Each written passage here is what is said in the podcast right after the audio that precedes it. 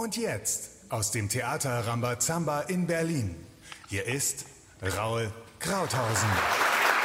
Hallo und herzlich willkommen zu einer weiteren Folge Krauthausen Face to Face. Heute habe ich Anke Nikolai zu Gast. Sie ist Audiodeskriptorin und das ist mega spannend. Einblendungen von Raul Krauthausen. Er ist kleinwüchsig, trägt eine Brille und sitzt in einem Elektrorollstuhl. In roter Schrift, Krauthausen, Face to Face. Die brünette Anke Nikolai? Wir befinden uns hier in einem äh, Raum, der eher einer Halle gleicht. Ähm, die Halle hat einen schwarzen Boden und auffällig für mich sind beigefarbene Fliesen, die ungefähr die Hälfte der Wand einnehmen. Ähm, sie sind zum Teil ausgebrochen, sie sind fleckig äh, und durch eine grüne Zierkante geprägt. Ansonsten ist der Raum recht äh, nüchtern. Wir sehen Scheinwerfer an der Decke, an den, an den oberen Seitenwänden. Besonders jetzt für diese Sendung sind die roten Holzaufsteller, die hier in einem Halbkreis hinter uns angeordnet sind, ähm, in knallrot. Und im oberen Bereich dieser Aufsteller gibt es Ausfräsungen. Äh, in jedem Aufsteller befindet sich ein Buchstabe und zusammen ergeben sie Krauthausen.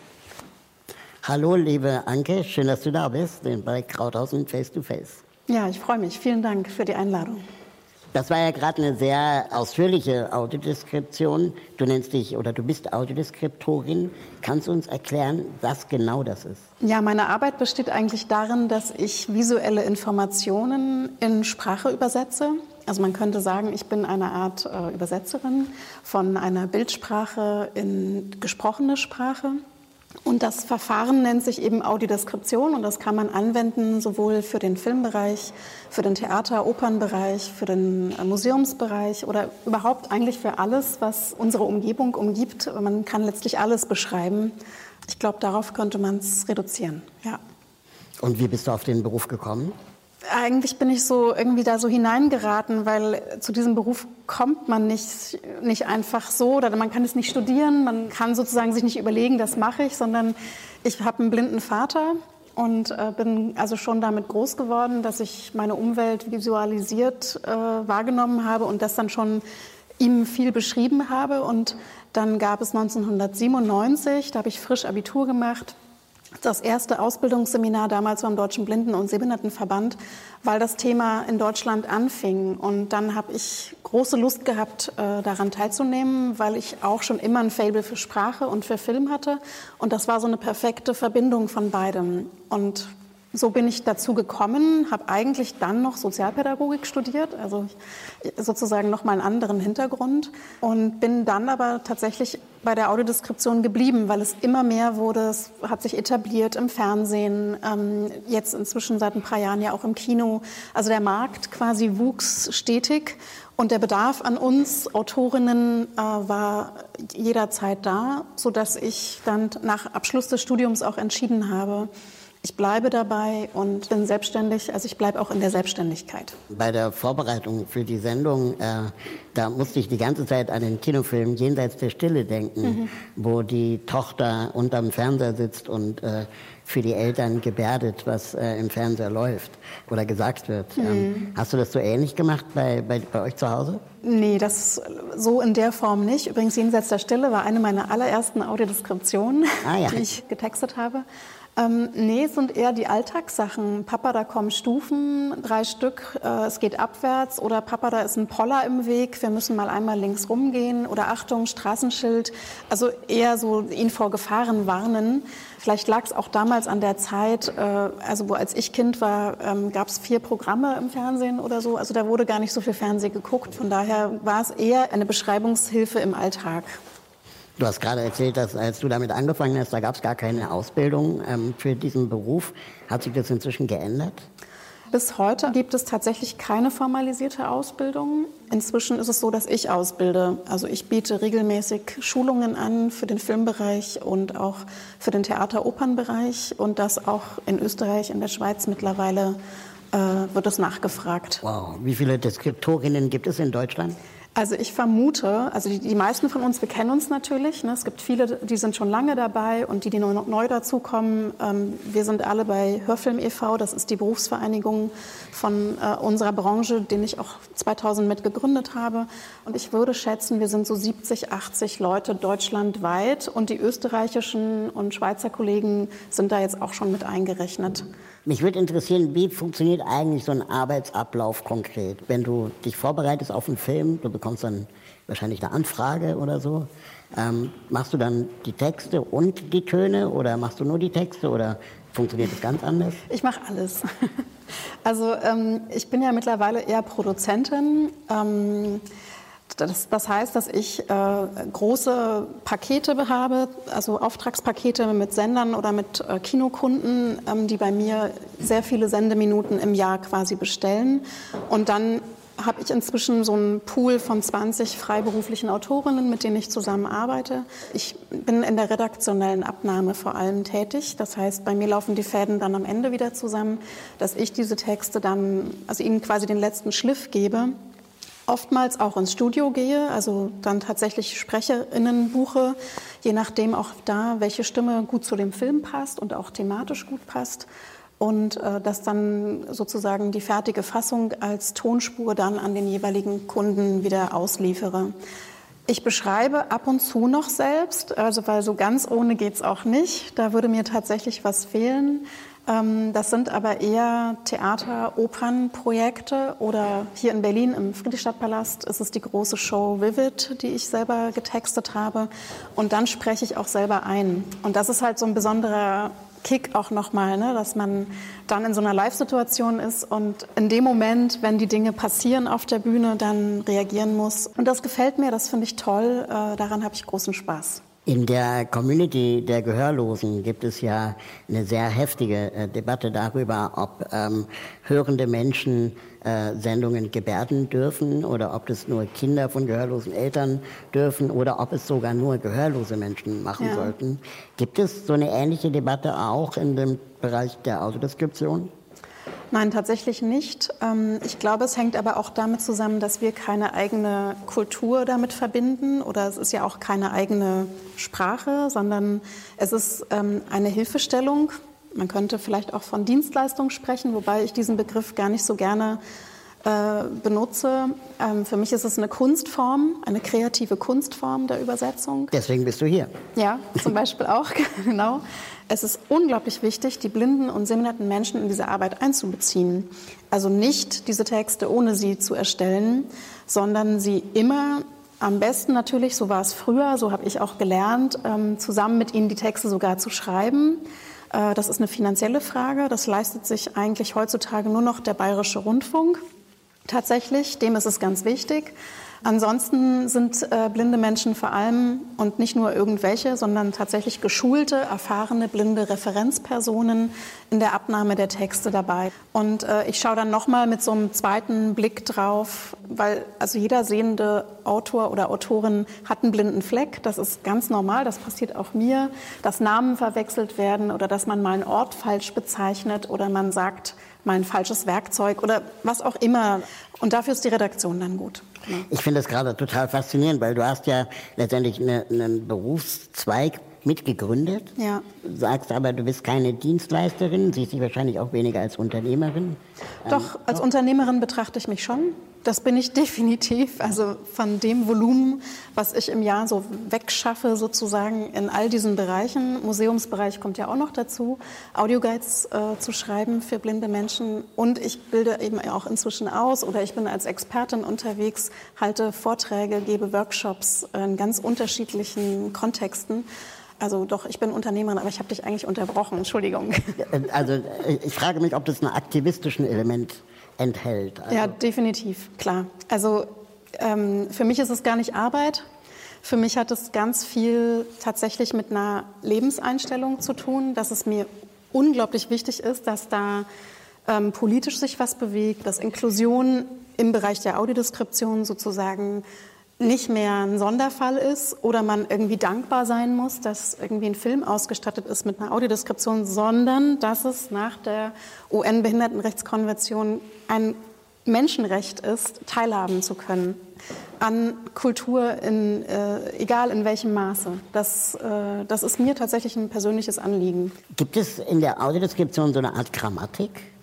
Also das, wie stellst du sicher, dass du genau das Richtige beschreibst oder nicht zu viel beschreibst? Ja, das sind so diese vier W-Fragen zum Beispiel. Also wo sind wir, wer ist da, was passiert und wann passiert die Handlung? Diese Informationen müssen gegeben sein. Und natürlich, also ich weiß noch nicht, ob Sie alle das wissen, aber wir sind ja abhängig vom Platz. Also gerade bei Filmen oder auch beim Theaterstück haben wir nur die Lücken zur Verfügung, wenn nicht gesprochen wird im Film.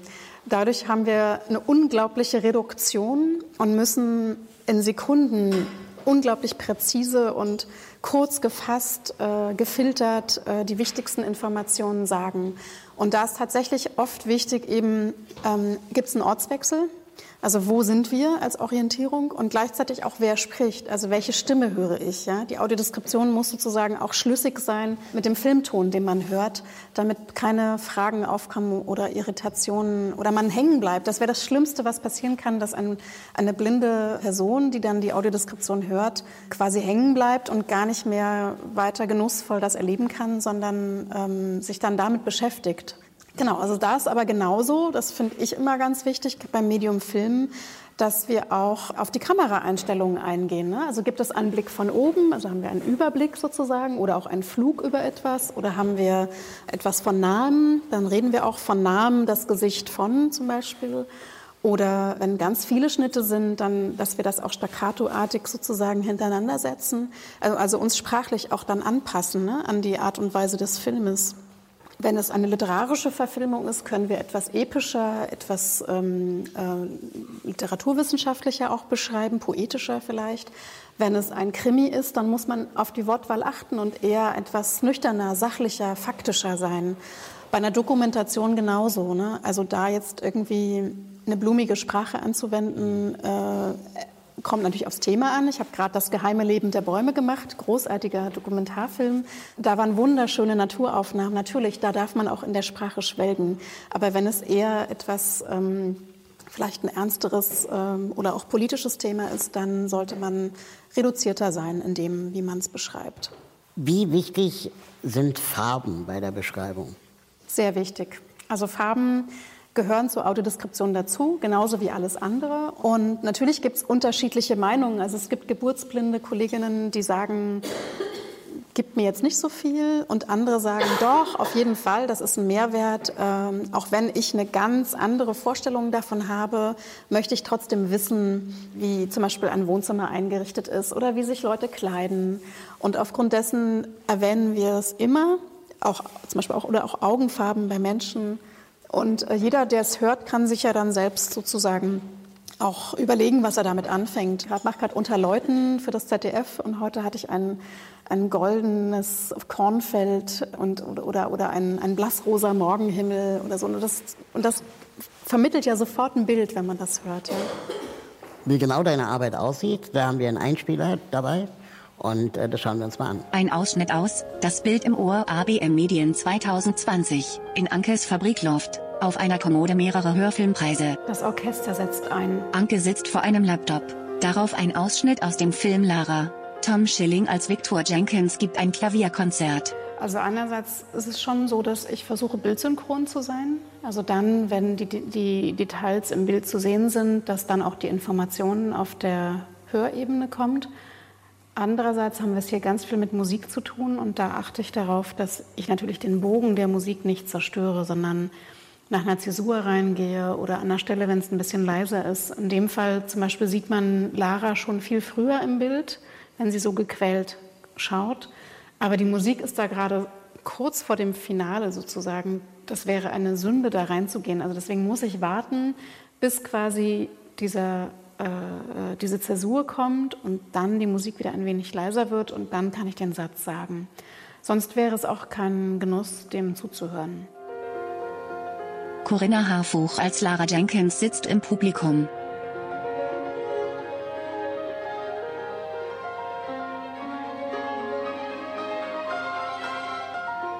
Gequält sieht Lara vor sich hin. Anke ist 43 Jahre alt, schlank und hat braungrüne Augen. Ihr langes Haar mit Pony trägt sie hochgesteckt. Rasch läuft Lara durch das Foyer, in der Hand ihre Tasche. Sie beschleunigt ihre Schritte. Draußen. Es ist dunkel. Eilig überquert Lara ohne Mantel die Straße vor dem Konzerthaus. Es macht wirklich Spaß, Corinna Harfog zuzuschauen bei ihrem Spiel, was ja so, so fein ist und so äh, nuanciert auch. Und dafür Formulierungen zu finden, immer wieder aufs Neue, das, das ist eigentlich extrem schwer ähm, weil sie so kleinste Gesichtsregungen hat, die aber so intensiv sind oder so eine intensive Wirkung haben. Und das zu beschreiben für blinde Menschen, also das jedes Mal zu übersetzen, damit sich auch dieses Gefühl vermittelt, das ist wirklich eine echte Kunst, ähm, ja, das zu schaffen. Und sie wird uns hier sehr viel gezeigt, ähm, wie sie reglos, unbewegt, ähm, abwesend, gedankenverloren, nachdenklich, irgendwo steht oder sitzt. Ähm, also diese Mine ist eigentlich permanent verschlossen oder auch abweisend. Sie ist distanziert. Sie schaut gequält, wie ich ja auch gerade schon äh, äh, beschrieben habe. Oder ja, oder sie ist einfach sehr in sich auch versunken. Ja. Im Rambazamba-Theater. Anke trägt einen dunkelblauen Blazer über einer goldgelben Bluse, dazu Jeans. Beim Gucken des Trailers und auch wenn, wenn ich mir dann mal so Filme angucke mit, mit Autodeskriptionen, habe ich immer großen Respekt davor, weil so viele Adjektive kenne ich gar nicht. Also das ist ja, ähm, ich würde einfach sagen, ja, die guckt halt, ne? Aber das irgendwie, irgendwie genauer zu beschreiben, um dann auch diese Atmosphäre mitzukriegen und gerade bei, bei der Corinna Harburg, als ich das dann ähm, nochmal gesehen habe, dann sah ich erst diese Nuancen, mhm. die, die, die du da erzählst. Und ich finde das ähm, total beeindruckend, dass es eigentlich auch für, für sehende Menschen oder nicht blinde Menschen ja vielleicht sogar eine, eine Bereicherung in der einen oder anderen Situation sein kann. Also das sage ich ja auch immer. Ähm, auf jeden Fall. Ich finde, Audiodeskription hat einen Mehrwert für alle. Ähm, in der Regel eher ohne Bild. Also sehende Menschen können Audiodeskriptionen total genießen und, äh, und auch für sich entdecken, wenn sie nicht den permanent visuellen Abgleich haben, sondern wenn sie eigentlich auch nur die Tonspur hören und äh, meine Idee ist ja eigentlich schon seit Jahren, die ich aber leider nicht verfolgen kann, weil ich einfach keine Zeit habe. Ich kann ja nicht alles machen. Vielleicht machst du es oder jemand anderes. Im Grunde die Spur, die wir ja produzieren, sie ist ja da als, als Audioprodukt. Ja? Und man könnte sie weiter vermarkten. Ähm, heutzutage wird ja alles irgendwie bei Audible, Spotify, was weiß ich wo zur Verfügung gestellt. Und würde das lizenzrechtlich funktionieren? Das weiß ich nicht. Aber im Grunde wenn es die Produktionsfirmen selbstständig in die Hand nehmen würden, haben sie ja die Rechte. So eine Art Netflix für Audiospuren. Ja, genau. Raul, mach doch mal was draus. Spotify, hallo. ähm, seit 99 gibt es auch die Berlinale oder auf der Berlinale Filme mit Audiodeskription. Ja. Du selber bist seit drei Jahren dabei? Also schon länger, aber seit drei Jahren werde ich von der Berlinale, bin ich Mitarbeiterin der Berlinale. Ah, ja. okay. Gibt es auch Filme, die extra dann für die Berlinale äh, audiodeskribiert werden. Wie heißt das Verb? Ja, audiodeskribiert ist okay. gut. Ja, ja. Oder beschrieben. Du kannst auch immer von ja. beschreiben sprechen. Ähm, früher war das so, ähm, dass wir, als es sozusagen diese Förderungsmöglichkeiten noch nicht gab, habe ich immer nach Sendern gesucht, die sozusagen mit Filmen vertreten waren. Das waren der Bayerische Rundfunk oder Arte zum Beispiel. Und dann habe ich die gefragt, hey, es gibt Filme mit eurer Co-Produktion. Habt ihr nicht Lust, die Audiodeskription zu bezahlen? Weil irgendwann läuft der Film ja sowieso bei euch im Fernsehen.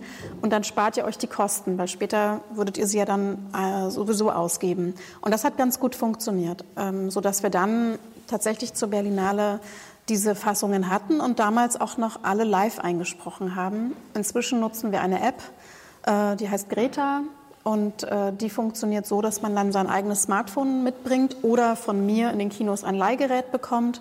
Dann hat man einen Kopfhörer und äh, kann über diese App dann die Fassung hören, weil, das ist total toll, diese App, die synchronisiert sich automatisch mit dem Filmton und spielt dann die Audiodeskription zum Filmton ab. Wie steht denn Deutschland im internationalen Vergleich da, wenn es um Hörfilme geht? Wir hängen wie immer in allen Sachen hinterher. Mindestens 20 Jahre. Also es brauchte Pioniere, das war damals der Bayerische Rundfunk, dann auch Arte und relativ schnell auch der MDR, die dann tatsächlich gesagt haben, wir machen das und wir geben dafür auch Geld aus. Ähm, und dann hat es auch immer noch relativ lang gedauert, bis überhaupt ja, das quasi ein, fester Bestandteil im Fernsehprogramm wurde. Ne? Und auch heute sind wir bei ungefähr 17 Prozent Audiodeskription im öffentlich-rechtlichen Fernsehen. Und das private Fernsehen eigentlich ist noch gar nicht dabei. Und Streaming-Anbieter gibt es nur sehr wenige, wie zum Beispiel Netflix, äh, die das tatsächlich jetzt sehr konsequent ausbauen. Die Website TV für alle ähm, hat mal eine Analyse gemacht, wo wir wirklich mal geguckt haben, wie gut stehen denn die öffentlich-rechtlichen da. Wir kommen auf 13 Prozent mhm. im Schnitt, ähm, was äh, Audiodeskription angeht, im Vergleich zu um die 80 Prozent bei Untertitelung. Ja. Ähm, das ist natürlich schon äh, ein großer Abstand noch, der ja, alleine zu Untertiteln noch. Aber kann ich auch was dazu sagen? Also Untertitelungen für Menschen, die hörbeeinträchtigt sind, ähm, gibt es ja auch schon viel länger. Mhm. Sie sind auch tatsächlich, tatsächlich viel schneller zu erstellen mhm. ähm, und sie sind nicht so kostenintensiv. Wir brauchen eigentlich jeder einen eigenen Raum, weil wenn wir unsere Texte schreiben, müssen wir auch probeweise schauen, ob sie reinpassen in die Lücken. Wir müssen sprechen währenddessen. Und das geht natürlich nicht in so einem Großraumbüro. Ne? Ähm, von daher gibt es bisher keinen Sender mit angestellten SchreiberInnen, sondern wir arbeiten alle selbstständig freiberuflich von zu Hause aus und liefern dann unsere Produkte an die Sender. Warum tun das nur die Öffentlich-Rechtlichen in Deutschland und kaum die Privaten? Ich glaube, es ist wie immer eine Geldfrage. Ne? Also es wird tatsächlich ähm, nicht verlangt bisher. Also es gibt bis jetzt noch keine Wobei der neue Medienstaatsvertrag hat auch dieses Thema jetzt berücksichtigt. Also eigentlich ab Herbst müssen sie äh, verpflichtend ebenfalls sich beteiligen.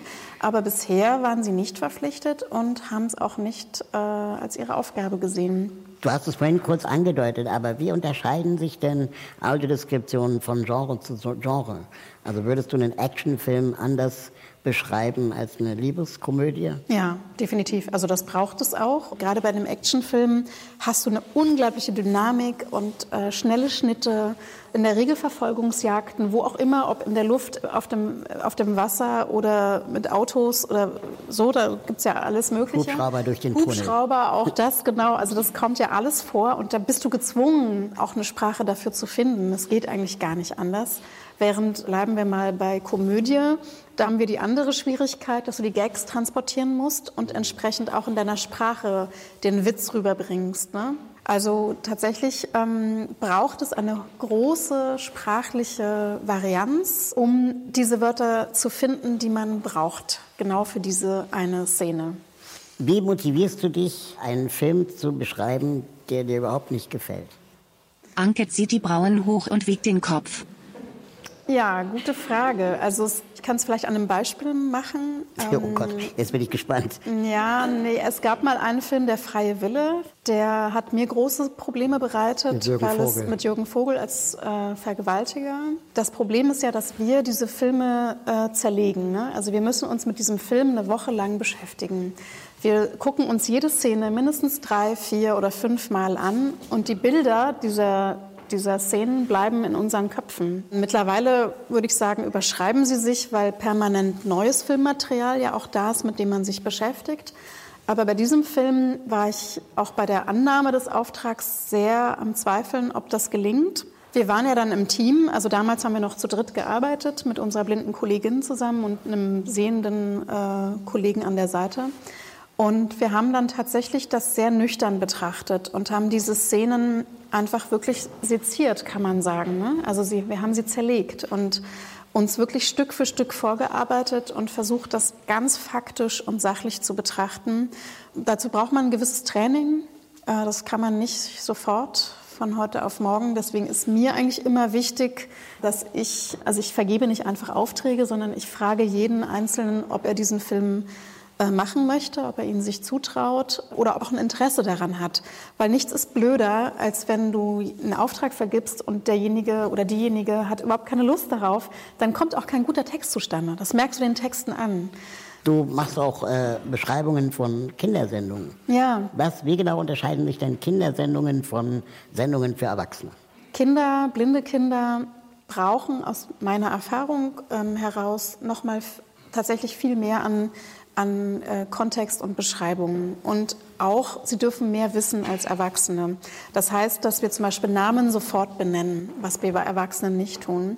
Oder dass wir auch ähm, öfter Hilfestellungen geben, ne? also etwa oder auch umgangssprachlicher zum Beispiel beschreiben, uns mehr an die kindgerechte Sprache anpassen. Das finde ich ganz wichtig. Dazu kommt noch, dass die Sprache auch viel noch mal viel bunter sein darf, viel lebendiger, ähm, noch mehr Adjektive drin sein dürfen und wir auch viel mehr verknüpfen. Also zum Beispiel, wenn ich sage für, also Erwachsene wünschen sich oft eher, dass man relativ neutral beschreibt. Zum Beispiel jemand hebt die Brauen, die Augenbrauen. Und äh, das erschließt sich in der Regel aus dem Kontext, dass jetzt jemand verwundert ist oder vielleicht irgendwie erzürnt oder so. Kinder können das nicht einordnen. Kinder brauchen auf jeden Fall eine Hilfestellung. Und das heißt, dass ich für Kinder immer sagen würde, erstaunt, hebt er die Brauen ja? oder, oder wütend verzieht er das Gesicht. Du hast ja auch viele Preise gewonnen. Ähm, ich wusste bis vor kurzem gar nicht, dass es auch wirklich Hörfilmpreise gibt. Welche hast du schon bekommen? Für welche Filme? Also der Deutsche Blinden- und Sehbehindertenverband vergibt jetzt seit äh, 18 Jahren, also in diesem Jahr ist es das 18. Jahr, den Deutschen Hörfilmpreis. Inzwischen hat er auch einen Namen, er heißt Adele, also AD und dann Ele. Ähm, das ist eine Skulptur, die hat man hier in dem Einspieler auch gerade gesehen. Und äh, ja, ich bin dieses Jahr tatsächlich mit vier Fassungen nominiert, was irgendwie der Wahnsinn ist. Also zweimal im Kino für Lara, wir haben ja einen Ausschnitt gesehen, ähm, und für den Film Crescendo. Dann noch für im TV-Bereich für Play, ein Film des Bayerischen Rundfunks, und für die zweite Staffel der Serie Charité.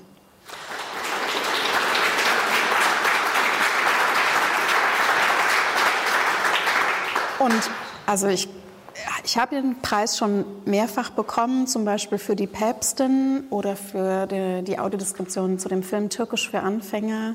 Hast du genug Platz ja. im Regal noch? ja.